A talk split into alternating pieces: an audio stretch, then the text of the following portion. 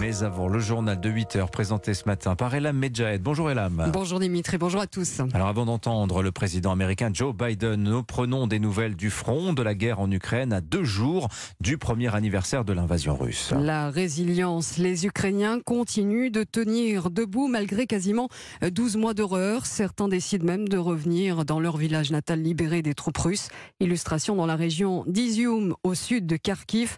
Kamienka, 2000 habitants avant-guerre, est aujourd'hui dépeuplé.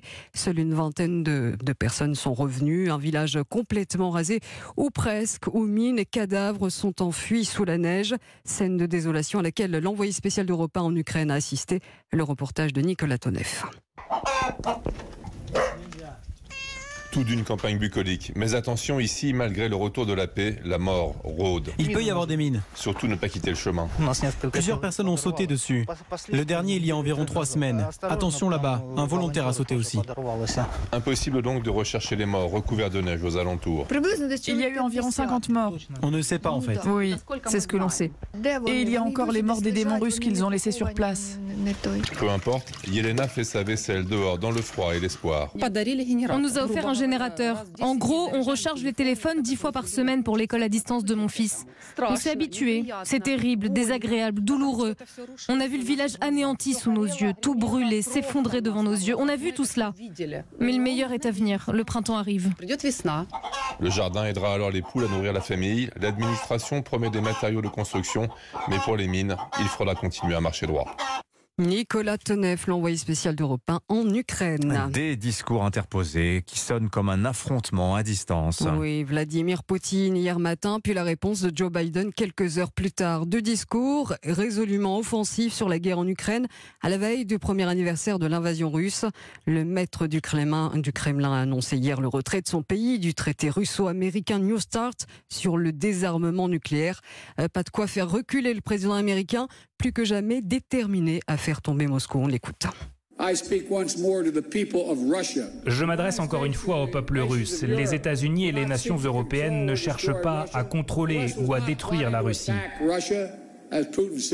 L'Occident ne complotait pas pour attaquer la Russie comme Poutine l'a dit et les millions de citoyens russes qui ne souhaitent que vivre en paix avec leurs voisins ne sont pas l'ennemi. Cette guerre n'a jamais été une nécessité, c'est une tragédie. Le président Poutine l'a choisi, il peut l'arrêter d'un mot.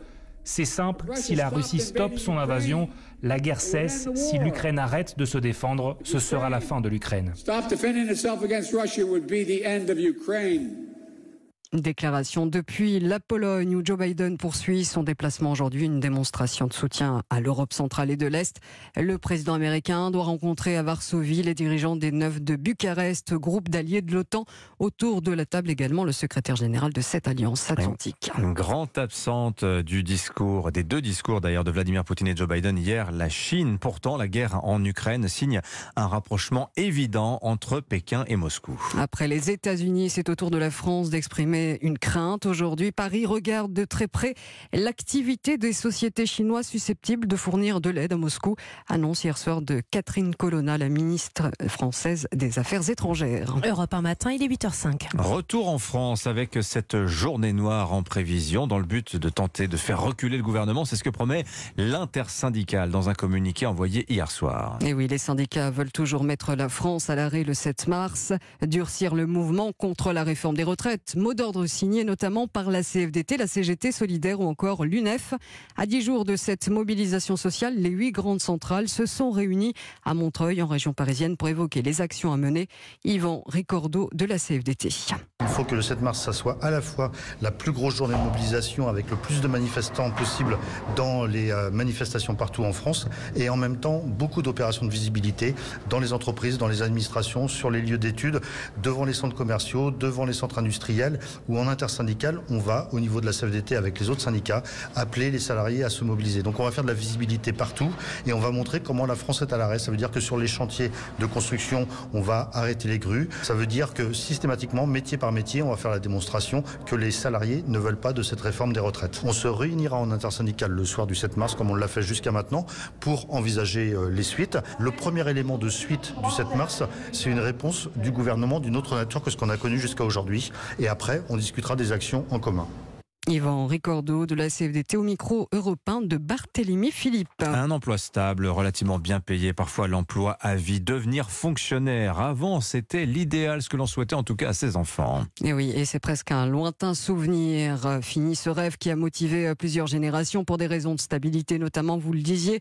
Le nombre de candidatures au concours de la fonction publique fait une chute vertigineuse depuis plusieurs années. Selon une étude de la Direction générale de l'administration de la fonction publique, plus de la moitié des jeunes diplômés n'envisagent pas de travailler dans le secteur au cours de leur carrière.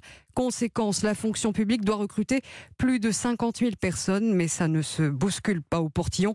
Mauvaise image, perspective limitée d'évolution de carrière. Les explications avec Margot Faudéry. Au collège, Camille envisageait de devenir professeur de français. Depuis ça, euh, je l'ai plus jamais envisagé. Je trouve que c'est des administrations euh, où il y a beaucoup de lenteur. C'est peut-être difficile aussi de faire changer les choses et d'avoir un vrai impact. Si la rémunération n'est pas primordiale dans ses choix, d'ailleurs le salaire médian des moins de 30 ans est quasiment équivalent dans le privé et le public. Les perspectives d'évolution de carrière, elles, le sont beaucoup plus, comme pour Emmanuel, diplômé d'une école de publicité en 2018. La fonction publique, j'ai l'impression qu'on est vite enfermé dans son poste. On enchaîne pas mal les CDD sans vraiment pouvoir signer de CDI euh, rapidement. De son côté, l'URSSAF Caisse nationale nuance ce désamour des jeunes diplômés pour la fonction publique. Pour Romain Thévenon, le directeur des ressources humaines, ce serait même l'inverse. En 2021, les moins de 30 ans y représentaient 27% des nouveaux embauchés en contrat à durée indéterminée. Et en 2022, ils ont représenté 30% de nos contrats à durée indéterminée. 30%, cela représente tout de même moins d'un tiers des embauches.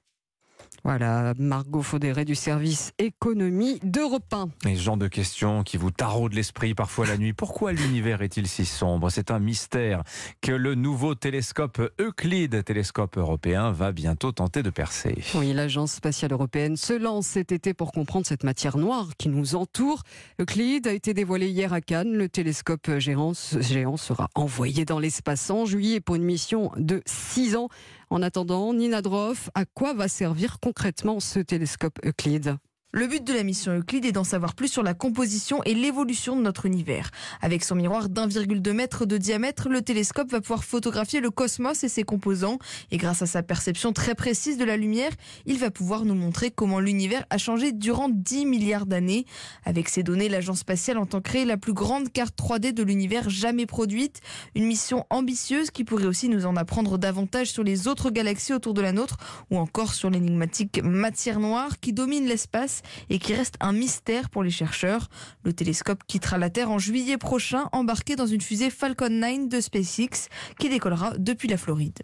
Nina Droff, le tuto de la rédaction d'Europe 1, c'est la notice de l'info tous les matins dans votre journal de 8 heures. Allez, on fait la connaissance à présent d'Ovalie, 5 ans, star cette année du Salon de l'Agriculture qui ouvre ses portes dans 3 jours, porte des parcs des expos, porte de Versailles à Paris. Oui, dernier préparatif pour la vache de race salaire avant de quitter sa région Auvergne-Rhône-Alpes. Et Ovalie a eu bien des choses à raconter. L'égérie 2023 du Salon se confie au micro européen de Jean-Luc Boujon. Voilà Ovalie.